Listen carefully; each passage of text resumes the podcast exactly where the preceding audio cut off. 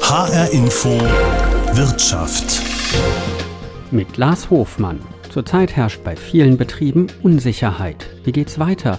Geht's überhaupt weiter? Handwerker, Bäcker, Metzger, Einzelhändler, Industrieunternehmen bis hin zu Kliniken und Brauereien machen sich wegen Lieferengpässen und mit Blick auf den Winter Sorgen.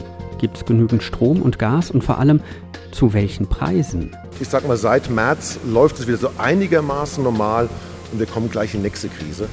Und das tut sehr, sehr weh. Und seit Anfang diesen Jahres bis aktuell haben sich die Preise vervierfacht. Im Energiebereich werden wir mit Preissteigerungen zu kämpfen haben, die ab dem kommenden Jahr bei 400 bis 500 Prozent liegen. Und sollten die Energiepreise noch mehr steigen, bleibt mir nichts anderes mehr übrig, als das Licht auszuschalten. Ja, die optimistischen Momente, die werden deutlich geringer. Ja, das ist in der Tat etwas, was mir schlaflose Nächte bereitet. Weil es betrifft ja auch die Mitarbeiter wenn dann so eine Situation eintreten würde, wo ich nicht dran denken möchte. Absolut nicht. Was sich Bäckermeister Heinz Lautenschläger hier gar nicht vorstellen will, ist eine Situation, in der sich die Fortführung seines Unternehmens wirtschaftlich einfach nicht mehr rechnet. Eine Situation, mit der sich viele Unternehmen in Hessen in diesen Wochen befassen müssen. Ich wollte wissen, wie geht es Betrieben in Hessen? Wie bedrohlich ist die Situation für sie und gibt es Auswege? Brauereien zum Beispiel haben auch schon in der Corona-Pandemie gelitten, einfach weil viele Gastronomiebetriebe geschlossen waren. Auch Glabsbräu war in dieser Zeit auf staatliche Hilfen angewiesen. Deshalb bin ich nach Seligenstadt in Südhessen gefahren. Hier ist nämlich mitten in der Altstadt mit ihren engen Gassen Glabsbräu angesiedelt. Eine Brauerei, die seit 1744 Bier braut. Und Robert Glab leitet den Familienbetrieb mittlerweile in der neunten Generation. Wir stehen mitten in unserer Brauerei. Wir haben 2015 eine komplett neue Brauerei an unserem Standort in der Innenstadt von Seenstadt gebaut, um einfach zukunftsfähig zu sein. Und 2015, innerhalb von einem halben Jahr, haben wir die Brauerei komplett neu gebaut und haben damit auch eine der modernsten Brauereien jetzt in Hessen und auch eine der schönsten, behaupte ich mal. Hier sind riesige Braukessel teilweise. Man hört auch was, aber wird hier auch Bier gebraut im Moment? Äh, diese Woche haben wir eine Braupause. Wir nutzen diese Pause. Äh, aber warum äh, haben wir eine Braupause? Weil wir nicht genügend Rohstoffe haben. Das Malz ist ausgegangen, obwohl wir sehr frühzeitig sehr gute Kontrakte abgeschlossen haben. Ist jetzt so, dass wir kein Malz bekommen, erst wieder Anfang Oktober. Und deswegen haben wir jetzt eine Braupause. Wir nutzen diese äh, Pause natürlich auch entsprechend, um Instandhaltungsarbeiten durchzuführen. Die hätten wir sonst im November gemacht. Wir ziehen die jetzt nur vor. Braupause ist auch ein Problem. Die Kohlensäure ist ja immer wieder zu hören in der gesamten Getränkeindustrie, von Mineralwasser bis hin zu Bier, ähm, dass es entweder keine Kohlensäure gibt, nicht genug, oder es einfach extrem teuer ist. Absolut richtig. Die Kohlensäure ist sehr knapp geworden weil die deutschen Lieferanten nicht mehr wettbewerbsfähig sind. Die Kohlensäure entsteht äh, bei der Produktion von Düngemitteln. Da die Energie, der Energieaufwand dort sehr hoch ist und die Preise damit steigen, auch für das Düngemittel, äh, sind wir nicht mehr wettbewerbsfähig. Das heißt, wir können nicht mehr exportieren und damit äh, haben wir auch nicht genügend Kohlensäure als Nebenprodukt da. Wie sieht es denn bei Ihnen konkret aus? Fehlt bei Ihnen neben dem Malz auch die Kohlensäure? Also wir haben noch einen gewissen Bestand da. Unser Tank ist noch zu ca. 30 Prozent gefüllt, aber das dauert jetzt auch nicht äh, so lange, dass auch der Tank leer wird. Wir sind darauf vorbereitet. Wir gehen davon aus, dass wir in den nächsten Wochen wieder eine Lieferung bekommen. Aber wir sind intern schon vorbereitet und haben einen Plan entworfen, wenn das nicht so wäre. Was machen Sie denn dann? Ähm, das kann man ja nicht wie äh, Leitungswasser aufsprudeln zu Hause, das Bier. Ja, wir haben eine Gärungskohlensäure natürlich. Das heißt, unsere normalen Biersorten werden wir ganz normal herstellen können. Äh, beim alkoholfreien Bier oder auch bei den Radlern, da brauchen wir Kohlensäure. Beim restlichen Bier dürfte es aus meiner Sicht derzeit keinen Engpass geben. Es sind teilweise die Rohstoffe, die knapp sind. Äh, Sie sagen, das liegt auch an den Energiepreisen bei den ähm, Herstellern. Wie ist das denn bei Ihnen? Sie haben eine neue Brauerei vor sieben Jahren äh, gebaut, haben da auch äh, den Energiebedarf reduziert. Ist Energie auch bei Ihnen ein Problem? Weil die Preise sind ja teilweise auch schon deutlich gestiegen. Also spätestens heute sind wir heilfroh nach sieben Jahren, dass wir in eine neue Brauerei investiert haben. Das war damals der richtige Schritt und heute auch. Wir haben damals zur alten Brauerei über 50 Prozent Energie eingespart in Form von Strom und Gas und das nutzt uns natürlich heute. Natürlich, die Preiserhöhungen würden uns voll treffen. Wir haben derzeit noch äh, einen Kontrakt glücklicherweise laufen. Wir arbeiten sehr, sehr lange mit dem regionalen Energieversorger EVO hier in Offenbach zusammen und sind damit sehr zufrieden und haben dort lange Kontrakte. Und glücklicherweise aktuell haben wir noch einen Kontrakt. Nur wenn dieser ausläuft, dann wird es sehr problematisch für uns, weil die Preise sind ja explodiert. Was heißt denn all das, was Sie beschrieben haben? Eine Braupause, irgendwann läuft der Energievertrag aus.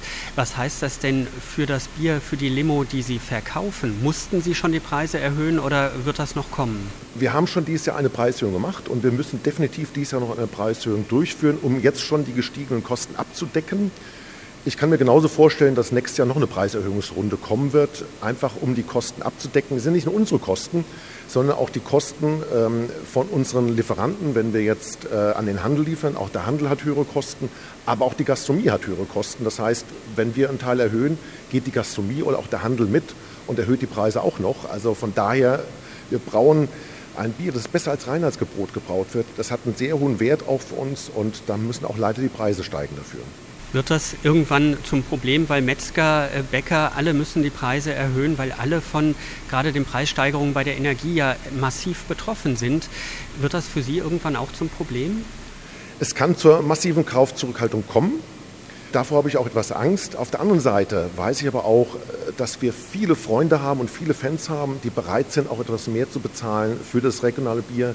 Auch das Bier, das anders hergestellt wurde, das besser als Reinheitsgebot hergestellt wird dass wir da einfach auch Fans haben. Und ich glaube, auch diese Bäckereien oder Metzgereien, die hier in der Region sind, äh, haben auch ihre Unterstützer. Und ich glaube auch, dass viele Verbraucher dann dort entsprechend wieder oder weiterhin regional einkaufen werden. Nichtsdestotrotz gibt es bestimmt auch ein Risiko und möglicherweise, wenn wir nur 10% Zurückhaltung haben, dann heißt es für uns 10% Minus und das ist für, äh, gefährlich für unsere Branche.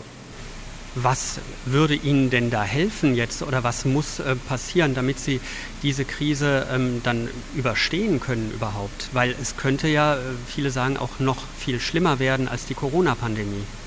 Das glaube ich auch, dass die Krise noch viel schlimmer wird, wenn wir keine Energie haben. Ich mache mir jetzt weniger Sorgen um diesen Winter, eher Sorgen um den darauffolgenden Winter. Ich würde mich freuen, wenn die Politik etwas unbürokratischer und schneller Entscheidungen treffen würde. Es kann nicht sein, dass wir ähm, die letzten Monate noch äh, so viel Gas nutzen, um Strom zu erzeugen.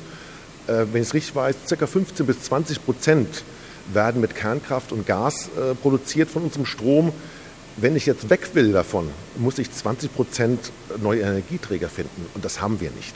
Also da muss die Politik schnellere Entscheidungen treffen, unbürokratische Entscheidungen treffen und möglicherweise auch die eine oder andere Steuer, die drauf liegt, oder Abgabe, die drauf liegt, einfach mal zu streichen um einen sinnvollen Energiepreis zu haben, womit wir rechnen können, nicht nur wir, die Verbraucher rechnen können, aber auch unsere Zulieferer rechnen können. Robert Glab ist zuversichtlich. Nicht nur, dass die Braupause nach zehn Tagen vorbei ist, er glaubt auch, diese Situation durchstehen zu können.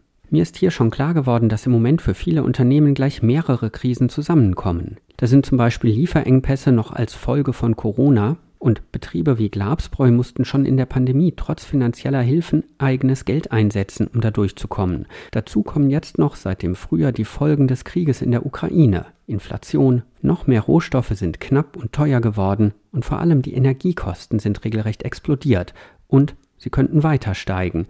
All das trifft auch kleine handwerkliche Betriebe, hat sich in den letzten Wochen in ganz Hessen gezeigt. Darunter sind auch viele Metzger und Bäcker, weil sie zum Herstellen der Lebensmittel viel Energie brauchen.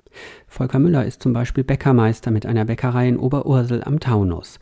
Wie viel er ab Januar für Strom zahlen muss, das ist überhaupt noch gar nicht klar. Beim Gas weiß er es schon. Der Preis wird sich vervier- oder fünffachen, sagt er. Wir haben jetzt hier die zwei Öfen hinter mir, sind mit Gas und wir haben noch einen Ofen mit Öl. Wir haben so im Jahr eine Rechnung gehabt von ca. 4.000 bis 5.000 je nach äh, Verbrauch. Äh, das würde ja dann heißen, dass wir 20.000 Euro mehr fürs Gas bezahlen müssen und da wird die Luft schon dünn. Aber die Energiepreise, sagt Volker Müller, sind nur ein Problem. Der Mehlpreis zum Beispiel hat sich teilweise verdoppelt. Butter, eigentlich alles ist teurer geworden, erzählt er. Ich sag mal jetzt die Hefe, was, wo man jetzt einfach gar nicht denkt, oh, wieso wird die teurer? Die sagen, okay, wir brauchen für die Produktion der Melasse, brauchen wir viel Energie. Wir kriegen die Melasse zum Teil aus der Ukraine. So ist jetzt einfach mal da eine Preiserhöhung von 20 Prozent gewesen und wir haben kein Produkt, was jetzt noch den Preis von vor einem Jahr hat. Und ich sage mal, es gibt zum Teil wahnwitzige Preisentwicklung. Ein kleines Beispiel ist der Kaffeebecher. 1000 Stück vor einem guten Jahr, 38 Euro, jetzt 74. Die Situation ist im Moment so angespannt, dass Bäckermeister Volker Müller überhaupt nicht weiß, ob und wie es für ihn und seine 15 Angestellten weitergeht. Zum Beispiel weniger Steuern auf Energie oder ein Preisdeckel für Strom und Gas. Das würde ihm und anderen helfen. Im Moment machen sich in der Branche aber viele Sorgen um ihre Existenz.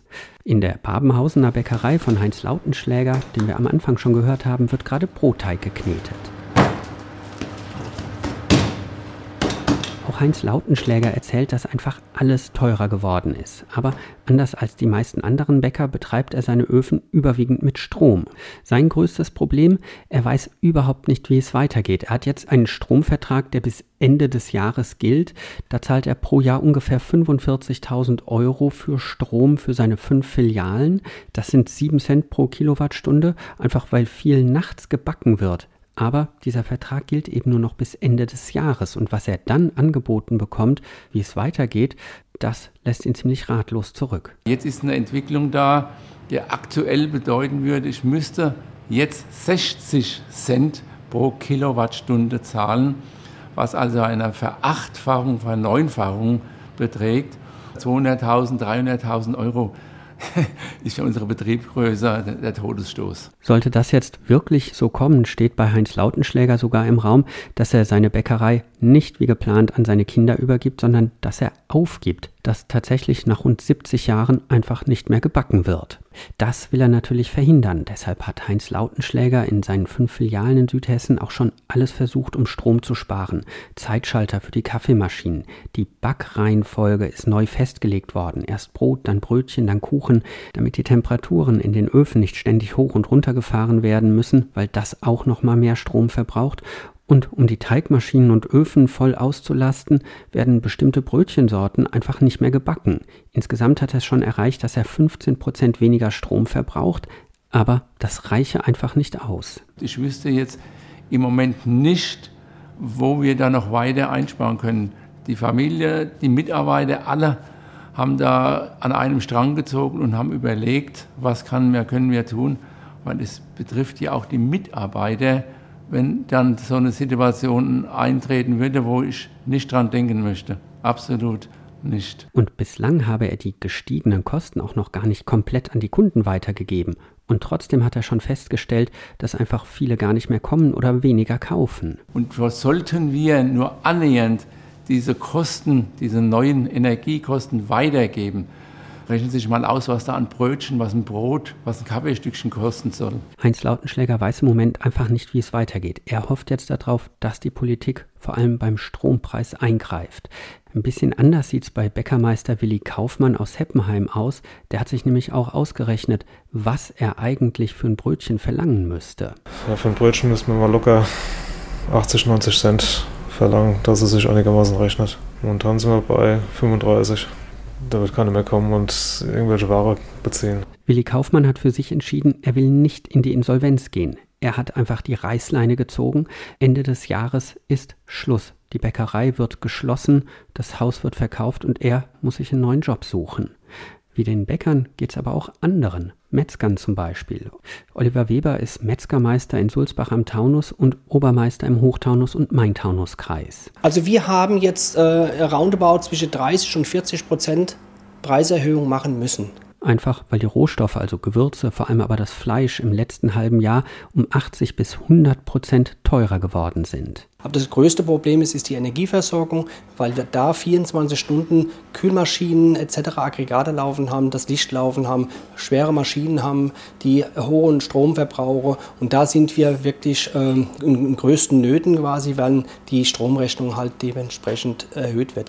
Wenn die Preisspirale so weitergeht, die Materialpreise immer mehr steigen und die Energiekosten ins Utopische gehen und wir das drei- oder vierfache von Energiepreisen zahlen müssen, dann kann ich Ihnen sagen, wird dieser Betrieb hier zum Hobby und dann bleibt mir nichts anderes mehr übrig, als das Licht auszuschalten. Deshalb hat Oliver Weber gemeinsam mit der Innung einen Brief an die Politik geschrieben.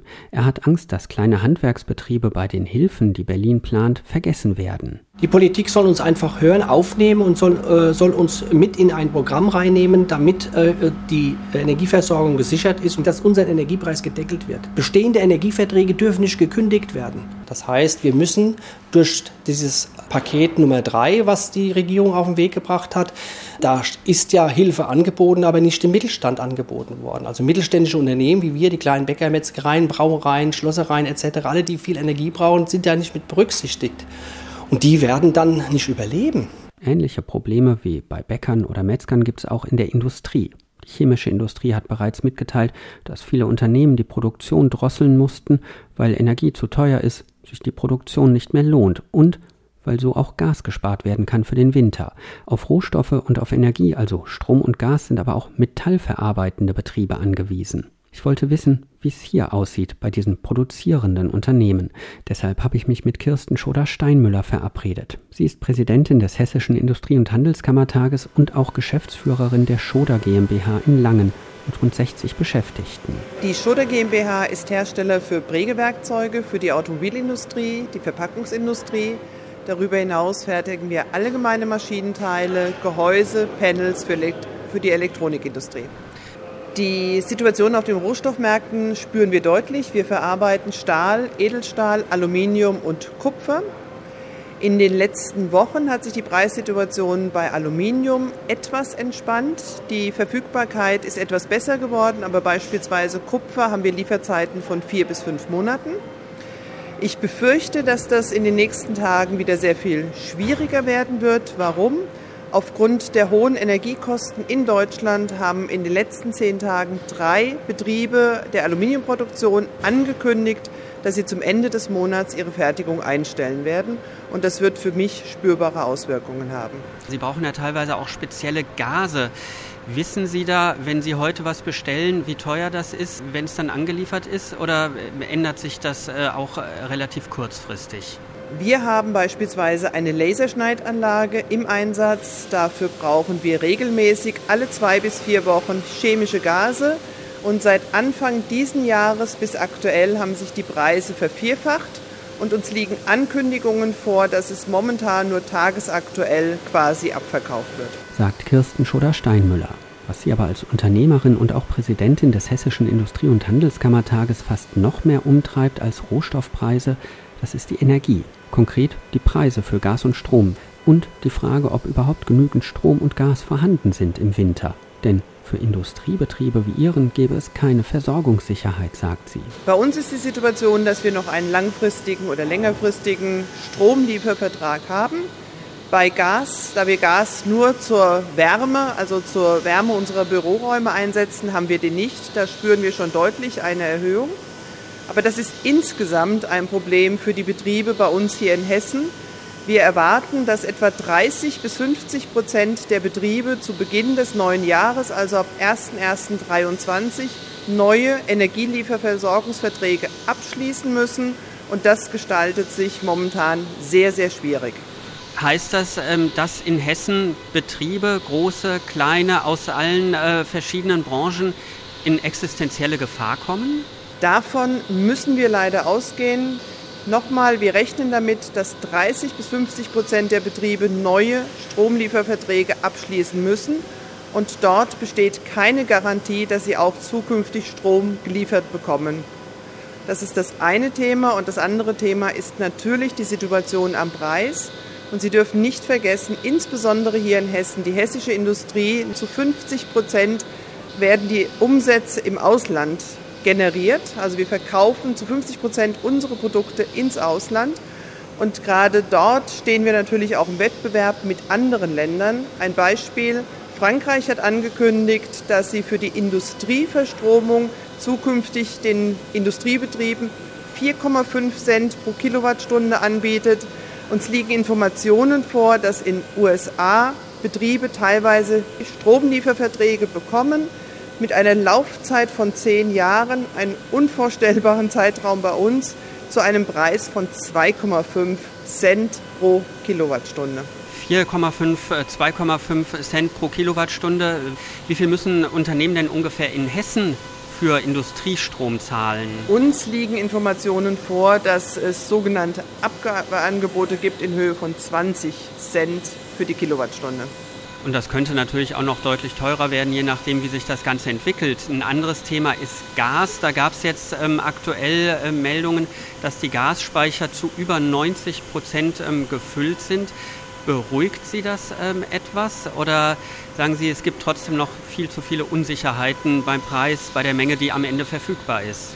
Also wir haben in den letzten Tagen sehr viel darüber gehört, dass die aktuellen Füllstände bei über 90 Prozent liegen. Und wenn das Klima sich so entwickelt, wie es im vergangenen Jahr der Fall war, dann kann man davon ausgehen, dass die Gasmengen reichen könnten bis Januar, Februar des kommenden Jahres. Aber das löst noch nicht das Problem, wenn wir weiterhin kein Gas aus Russland erhalten, wie sich dann, dann in 2023 weiterentwickeln wird.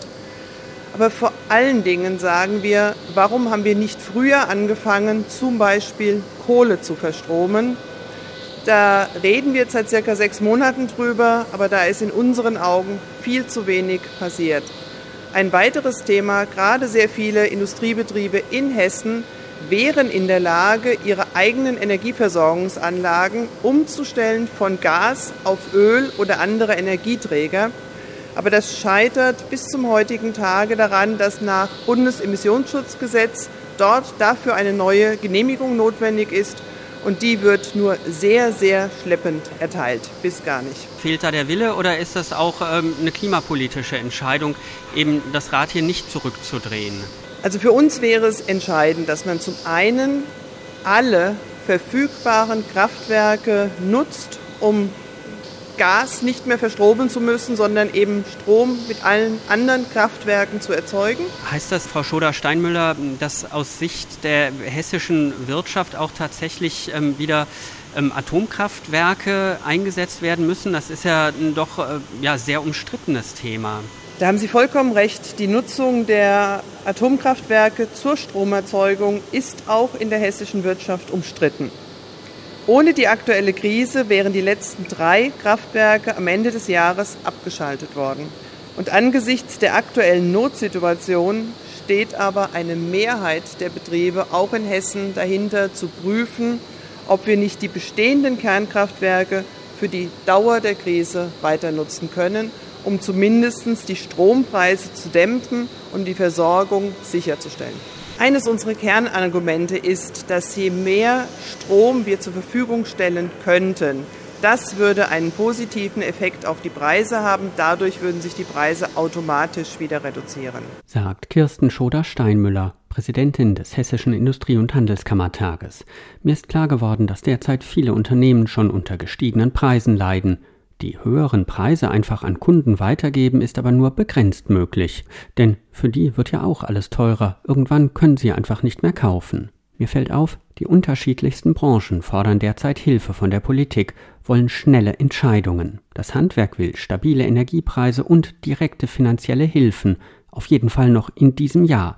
Die Chemiebranche und die gesamte Industrie fordern verlässliche Preise und Versorgungssicherheit. Handwerker brauchen Geld, Bäcker, Metzger und allen rennt die Zeit davon. Jetzt im Herbst mit Blick auf den schnell näher rückenden Winter, weil in dieser Jahreszeit immer mehr Energie benötigt wird. In dieser Woche, Zufall oder nicht, genau zum astronomischen Herbstbeginn hat Bundeswirtschaftsminister Habeck nochmal betont, dass nicht nur Industrieunternehmen im internationalen Wettbewerb geholfen werden soll, sondern dass Hilfen auch für kleine und mittelständische Unternehmen erleichtert und ermöglicht werden sollen. Für die kleinen und mittelständischen Unternehmen sollte es eine niedrigschwelligere Stufe geben, weil diese Unternehmen ja kaum in der Lage sind, jedenfalls wenn sie wirklich klein sind, dauerhaft Verluste zu berechnen.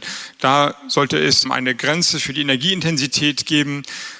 Das schließt dann andere Unternehmen noch nicht mit ein, die andere Nachfrageprobleme haben. Das ist einfach zuzugeben, aber es ist ein Energiekostendämpfungsprogramm. Und dann sollten die Zuschüsse gewährt werden. Wichtig ist da, dass man pauschale Zahlungen schnell ermöglicht, damit das Geld schnell bei den Unternehmen ankommt.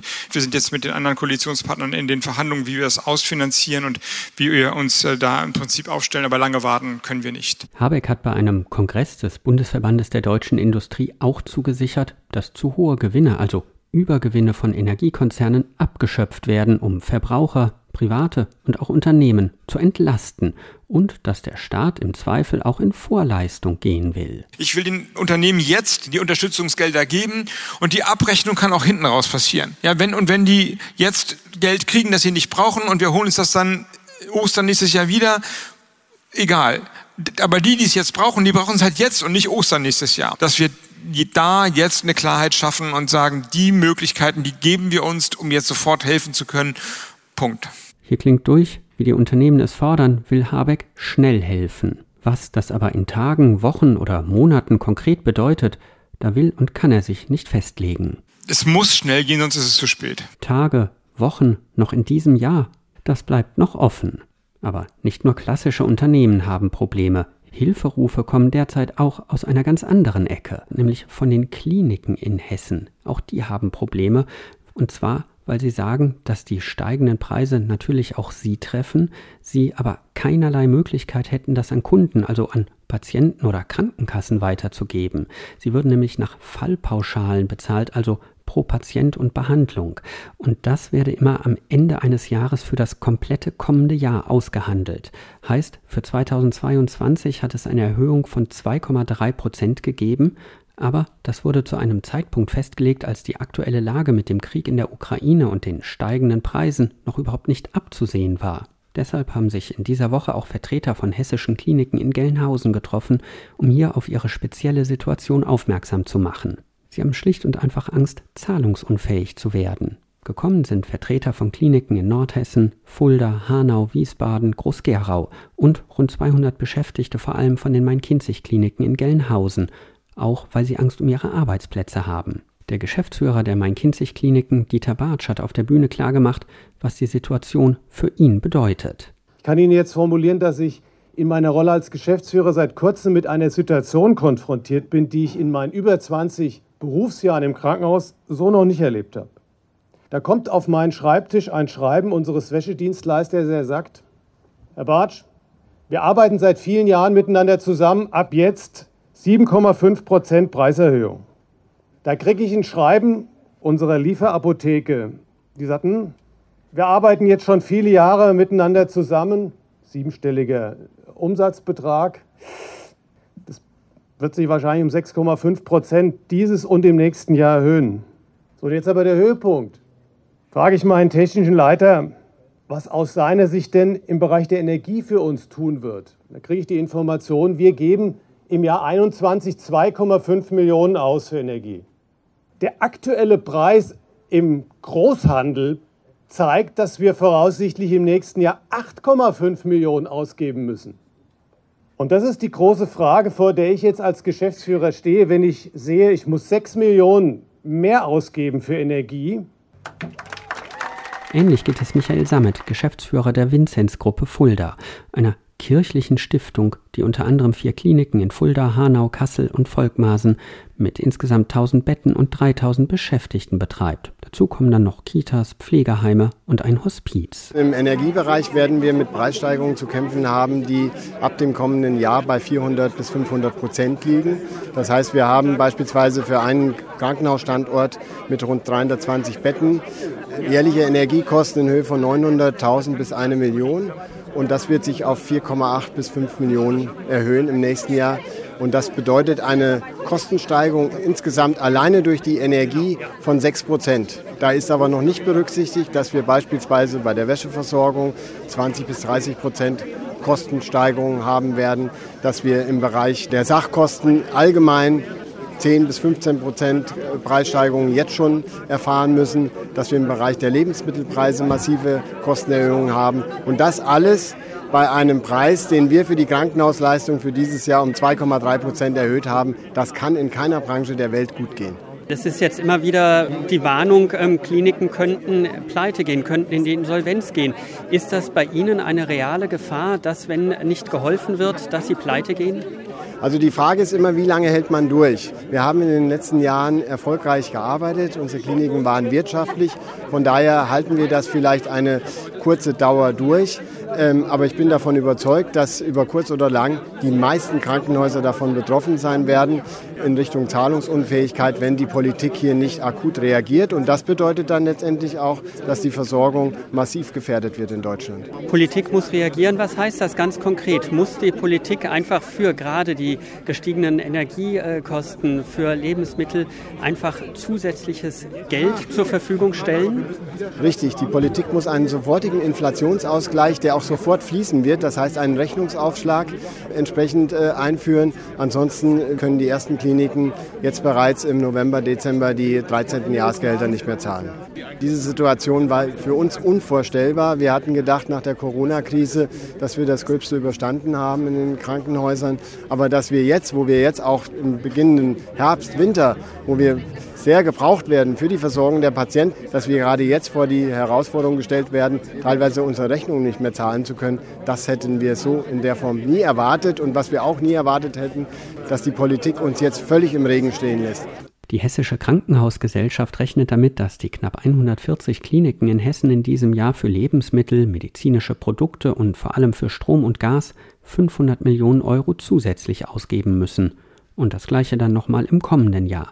Deshalb müsse die Politik, also Berlin, zusätzlich Geld für die Kliniken locker machen, um ungeregelte Insolvenzen zu verhindern. Und zwar schnell, sagt der Präsident der Hessischen Krankenhausgesellschaft Christian Höftberger, der als Vorstandschef der Rhön Klinikum AG auch für das Uniklinikum Gießen-Marburg verantwortlich ist. Wir wissen aus der Beratung unserer Mitgliedskrankenhäuser, es sind 133 Krankenhäuser in Hessen, die wir vertreten. Wir haben mit mehreren im Plural, ich kann natürlich hier keine Namen nennen, mit mehreren gesprochen, die unmittelbar vor der Situation stehen, dass sie Kapitalbedarf haben und bei ihrem Träger anklopfen, bei der Kommune, beim Landkreis, bei ihrem freigemeinnützigen oder privaten Träger, weil sie Geldbedarf haben, um morgen und übermorgen Rechnungen zahlen zu können oder zum Beispiel das Weihnachtsgeld der Mitarbeiter im November auszahlen zu können. Man liest von einzelnen, bislang einzelnen Insolvenzanmeldungen ähm, deutscher Krankenhäuser bundesweit. Wir prognostizieren, dass das ein erst beginnender Trend ist, weil die Kapitalreserven vielerorts aufgebraucht sind. Das heißt, wenn wir die Gesundheitsversorgung sicherstellen wollen im Winter jetzt, braucht es akut in den nächsten zwei Wochen akut Hilfe und Unterstützung, die vom Bund kommen muss. Schnell muss es also gehen, sagen die Klinikbetreiber, sonst drohen Pleiten. Auffällig ist aber eben auch, dass aus allen Ecken jetzt Hilferufe kommen. Da bekomme ich schon den Eindruck, alle versuchen jetzt schnell für sich etwas rauszuschlagen. Deshalb habe ich mit Professor Marcel Fratscher gesprochen. Er ist Präsident des Deutschen Instituts für Wirtschaftsforschung, DIW in Berlin. Wenn man sich jetzt mal umhört, scheint ja überall sowas wie Unsicherheit und Panik zu herrschen. Es gibt Bäckerbetriebe, die warnen, die um Hilfe äh, bitten. Kliniken sind das, äh, die ganze Chemieindustrie. Also es geht durch ganz unterschiedliche Branchen und Bereiche. Herr Fratscher, ist das eine besondere Situation? Haben Sie sowas schon mal erlebt? Nein, wir haben eine solche Situation sicherlich noch nicht erlebt. Ähnlich dramatisch war natürlich die erste Welle der Corona-Pandemie äh, Anfang 2020 im Frühjahr, als dann viele Geschäfte schließen mussten. Das war eine andere Art von Schock, einfach nicht mehr produzieren zu dürfen. Aber das, was jetzt passiert, ist anders, weil es eben bedeutet, äh, für, gerade für kleine Unternehmen, für die Bäckerei, für das Geschäft um die Ecke, dass die erst einmal äh, riesige Kosten am Anfang haben, sagen, sie müssen jetzt mehr Strom, mehr Gas, mehr für die Produktion bezahlen und können sich das häufig nicht leisten, weil sie einfach gar nicht die Rücklagen haben, das zu tun. Und dann kommt das zweite Problem hinzu, äh, diese Unsicherheit gar nicht zu wissen. Wenn ich denn jetzt irgendwie dieses Geld zusammenbekomme und weiter produzieren kann, kann ich denn dann das auf die Preise aufschlagen? Kann ich dann meine Produkte noch verkaufen, wenn die jetzt 30, 40 Prozent teurer werden müssen? Und das ist eine Situation, bei der viele sich sagen, hm, lohnt sich das überhaupt noch weiterzumachen oder mache ich erstmal eine Pause, versuche alles zu schließen, also ähnlich wie in der Corona-Pandemie und hoffe, dass ich dann im halben Jahr mehr Klarheit habe und dann auch wieder eine Perspektive. Wenn gerade kleine Betriebe das überhaupt überstehen können. Es gibt auch schon erste, die zum Ende des Jahres ähm, aufgeben wollen, ähm, Haus und Hof äh, regelrecht verkaufen. Andere überlegen sich, ob sie überhaupt ihren Bäckerbetrieb wie geplant an ihre Kinder übergeben sollen oder ob sie ihn tatsächlich nicht lieber abschließen und aufgeben sollen. Es ist ja teilweise auch von einer Insolvenzwelle ähm, die Rede. Was kommt da auf uns zu? In der Corona-Pandemie ist ja diese Insolvenzwelle, die auch befürchtet wurde, letztlich ausgeblieben. In der Corona-Pandemie ist die Insolvenzwelle ausgeblieben, aber das, was Sie eben beschrieben haben, also sprich, dass Geschäfte zugemacht haben, das gab es damals auch schon sehr häufig. Das ist ja dann keine Insolvenz, wenn jemand sagt, ich gebe meinen Betrieb auf. Ich befürchte, es könnte diesmal sehr viel härter kommen, nicht nur, weil es so viele Aufgaben geben könnte, sondern auch, weil eben ähm, ja, es zahlreiche Unternehmen gibt, die dann wirklich insolvent gehen könnten. Denn viele haben in der Corona-Pandemie alle Rücklagen aufgebraucht, haben sich zusätzlich äh, verschuldet und kriegen jetzt nach so einem ersten Schock nochmal einen zweiten Schock mit, bei dem viele sagen, ich kann nicht mehr. Ich habe nicht mehr die Rücklagen und nicht mehr die Möglichkeit, das abzufedern. Zumal, und das ist vielleicht auch nochmal ein wichtiger Unterschied, ist, bei der Corona-Pandemie war ja immer die Hoffnung, auch zu Recht, das wird nicht ewig dauern und dann irgendwann habe ich wieder die gleichen Bedingungen wie vorher.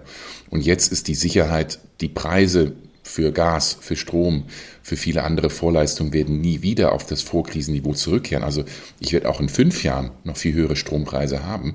Das ist natürlich eine andere Ausgangslage, so dass ich befürchte, wir doch jetzt zahlreiche Unternehmensinsolvenzen sehen werden. Jetzt ganz kalt ökonomisch gesprochen, das passiert in den meisten wirtschaftlichen Rezessionen.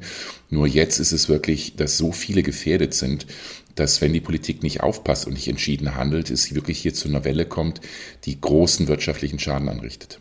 Jetzt kann man ja auch durchaus skeptisch werden, wenn ähm, Lobbygruppen beispielsweise auch äh, bei Kliniken im Gesundheitswesen, der Chemieverband, ähm, die Bäckerinnungen warnen und äh, sagen, ihnen müsse mit Geld geholfen werden. Da kann man ja auch schon vermuten, vielleicht dass Unternehmen einfach alles nehmen, was sie kriegen können. Ist das so eine Situation oder sagen Sie, die Situation ist so dramatisch, dass Hilfen unausweichlich sind und dass diese Hilferufe auch äh, tatsächlich berechtigt sind. Hilferufe in dieser Krise sind richtig, sind verständlich und äh, Hilfen, dass Hilfen kommen müssen, das ist unausweichlich. Ähnlich wie in der Corona-Pandemie äh, gibt es natürlich jetzt viele, die sagen, ja, aber es brauchen doch gar nicht alle, alle Hilfen. Wir müssen doch da mal ganz genau gucken, wer jetzt das braucht und nicht braucht ist prinzipiell richtig, aber auch wie in der Corona-Pandemie, es ist unmöglich zu sagen, der kriegt was und der andere kriegt nichts. So tief kann auch eine staatliche Institution oder Behörde gar nicht in die Bücher reingucken, um das bewerten zu können. Deshalb äh, werden wir flächendeckend für viele Branchen, die hart getroffen sind, dazu gehören eben auch der Einzelhandel, auch die Bäckereien, auch Geschäfte, jetzt Hilfe benötigen, nach dem Motto, lieber zu viel als zu wenig, weil wenn es zu wenig ist und wir haben viele Unternehmen, die pleite gehen, dann ist eben ein Schaden entstanden, der auf die nächsten zehn Jahre nicht wieder einzuholen ist. Es gibt ja schon die Verlängerung ähm, des Kurzarbeitergeldes, des erleichterten Zugangs, äh, zumindest erstmal bis Ende des Jahres. Das hat ja auch in der Corona-Pandemie geholfen. Es gibt dann von der Politik auch äh, gerne mal die Hinweise auf Liquiditätshilfen von der KfW, aber letztlich muss man die als Unternehmen dann ja auch wieder zurückzahlen. Heißt das aus Ihrer Sicht, dass die Politik tatsächlich Geld in die Hand nehmen muss, das an Unternehmen geben muss, ähm, damit sie eben diese plötzlich gestiegenen Kosten und auch die, die da in den nächsten Monaten wahrscheinlich auch noch auf viele Unternehmen zukommen werden, ähm, bezahlen können, ohne einen riesigen Schuldenberg zu haben? Die Politik muss handeln. Und zwar, ich befürchte, mit sehr viel Geld. Sie, nicht alles kann, kann, Geld gemacht werden. Sicherlich wäre zum Beispiel eine Strompreisbremse, wo man den Stromanbietern, die ja hier zum Teil riesige Gewinne machen, nämlich ähm, die Unternehmen, die mit Erneuerbaren oder mit Kohle, mit einheimischer Kohle produzieren, dass man dort einen Deckel einzieht, um eben diese Preissteigerung zu begrenzen. Aber Unternehmen benötigen auch staatliche Hilfe, um über diese schwierige Situation zu kommen. Und das ist meiner Ansicht nach gut investiertes Geld. Denn natürlich haben wir im Augenblick die Diskussion, dass der Bundesfinanzminister sagt, wir haben gar nicht so viel Geld und die Schulden sind schlecht. Naja, ähm, aus einer Perspektive der Finanzpolitik ist es doch klug und richtig, dass man jetzt die Unternehmen stützt, Insolvenzen, soweit es geht, versucht zu vermeiden. Denn wenn es nicht gelingt und Unternehmen gehen pleite, dann können die auch in der Zukunft keine Steuern zahlen. Dann wird auch in der Zukunft werden viele Arbeitsplätze wegfallen.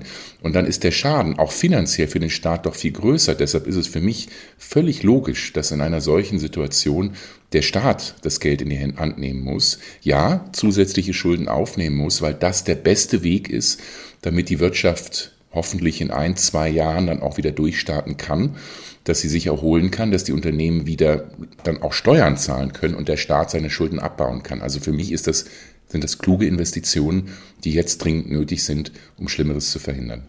Sie haben am Anfang gesagt, so eine Situation haben wir noch nicht erlebt. Äh, das kann einem ja schon Angst machen. Und viele Menschen sind ja auch betroffen und machen sich äh, wirklich Sorgen. Ist das berechtigt, jetzt Angst zu haben oder haben Sie auch, ich sag mal, Grund für Zuversicht? Naja, Angst ist nie ein guter Berater oder eine gute Beraterin. Aber für viele kleine finde ich es schwierig zu sagen, da gibt es jetzt Grund für Optimismus, denn die Prognose für die nächsten zwei, drei Jahre ist, die Strompreise, Gaspreise werden etwas runterkommen. Die werden nicht auf dem ganz extrem hohen Niveau bleiben, wie es jetzt ist, aber sie werden dauerhaft hoch bleiben. Das bedeutet, viele Unternehmen müssen ihr Geschäftsmodell grundlegend umstellen, müssen auch ihre Produktion umstellen, müssen auf nachhaltige Energien, auf erneuerbare Energien umsteigen und neue Technologien. Das kostet erstmal viel Geld, in andere Maschinen, in anderen Prozess zu investieren. Und das ist vielleicht auch nochmal weniger optimistisch. Wir werden auch in der Zukunft immer häufiger Krisen haben. Also so diese Idee, jetzt haben wir zwei Krisen hintereinander gehabt, jetzt haben wir erstmal 20 Jahre Ruhe. Das, glaube ich, wird nicht so sein, sondern wir werden gerade auch durch den Klimawandel ähm, für mich das meist unterschätzte Risiko, auch jetzt in dieser Krise, werden uns immer wieder große Krisen, Naturkatastrophen, grundlegende Veränderungen bevorstehen. Und das bedeutet, Unternehmen müssen immer wieder flexibel, schnell agieren und sich anpassen. Das klingt jetzt wirklich nicht optimistisch, aber ähm, also ich denke, wir brauchen wirklich eine grundlegend andere Wirtschaftsstruktur, ähm, bei der wir uns darauf einstellen, dass wir immer wieder Krisen haben werden, auf die wir schnell und flexibel agieren müssen. Sagt Marcel Fratscher, Präsident des DIW in Berlin. Besonders zuversichtlich klingt das alles tatsächlich nicht. Aber das, was er am Ende gesagt hat, erinnert mich aber nochmal an die Brauerei in Seligenstadt, Glabsbräu. Die befassen sich, wie viele andere Unternehmen übrigens auch, nicht erst seit dem Krieg mit der Ukraine mit dem Energiesparen. Etwas, was mit Blick auf die Unabhängigkeit von Staaten wie Russland und genauso mit Blick auf den Klimawandel wichtig ist. Bei Glabsbräu haben sie vor einigen Jahren schon ihre Brauerei modernisiert und die Hälfte der benötigten Energie eingespart. Julian Menner ist Braumeister bei Glabsbräu und Geschäftsführer. Er hat mir erzählt, was sie alles gemacht haben, um die Brauerei moderner, klimafreundlicher zu machen. Also die nachhaltigste Entscheidung war, schon mal kein neues Gebäude zu bauen für den Brauereineubauer, sondern ein Bestandsgebäude zu nutzen. Ansonsten haben wir alles hier sehr, sehr stark isoliert. Es ist sehr stark in die Sache investiert worden, dass Dinge, die kalt sein sollen, kalt bleiben, ohne dass man große Energie dafür aufwenden muss. Und bei der Wärme ist es ähnlich so gestaltet konnten so über, vor allen Dingen über Wärmerückgewinnung fast 50 Prozent unserer Primärenergie im Vergleich zum alten Betrieb dann auch einsparen. Das heißt, das äh, ist besonders beim Bierbrauen, dass ähm, äh, Wärme gewonnen und äh, woanders eingesetzt wird? Genau, also wir kochen unsere Würze. Das ist ein Prozessschritt, der jeden Tag dreimal gemacht wird. Dabei entfällt Dampf und dieser, dieser Dampf wird bei uns komprimiert. Die Energie wird entzogen und wird in Form von Wärmeenergie für die nächsten Prozesse auch wiederverwendet. Das ist ein Prozess, der in Brauereien sehr häufig schon oder sehr, sehr lang schon gemacht wird und wir haben das eben nochmal äh, effizienter gestaltet. Es ist sogar so weit, dass mittlerweile keine Dampfemission mehr auch das Gebäude verlässt. Also so wie das früher war, dass es über Brauereien gedampft hat und, äh, und auch sehr stark gerochen hat, das haben wir bei uns nicht mehr, sondern wir betreiben bei uns eine große Wärmerückgewinnung über die Dampfentwicklung. Gleichzeitig auch, wenn Bier gekühlt werden muss, das ist nach dem Kochen dann nämlich der Fall, dass von 96 auf 8 Grad runtergekühlt wird. Und das machen wir auch, indem wir dabei im Gegenstrom Wasser erwärmen, das für die nächsten Prozesse wieder verwendet wird.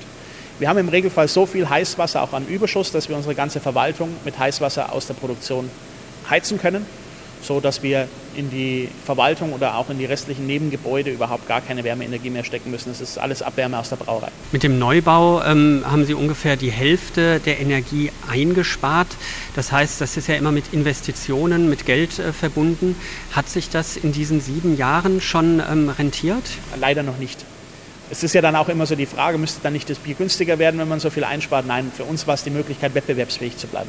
Wir haben bis zu diesen Investitionen mit dem Bier kein Geld mehr verdient oder nur sporadisch. Und so ist es wieder möglich gewesen, mit dem Bier Geld zu verdienen, wieder weitere Investitionen zu tätigen und einfach die Konkurrenzfähigkeit zu erhalten. Und für uns war es einfach ein ganz wichtiger Nebeneffekt. Uns gibt es seit 300 Jahren. Und wenn man in der Vergangenheit nicht nachhaltig gewirtschaftet worden wäre, wird es uns schon gar nicht mehr geben.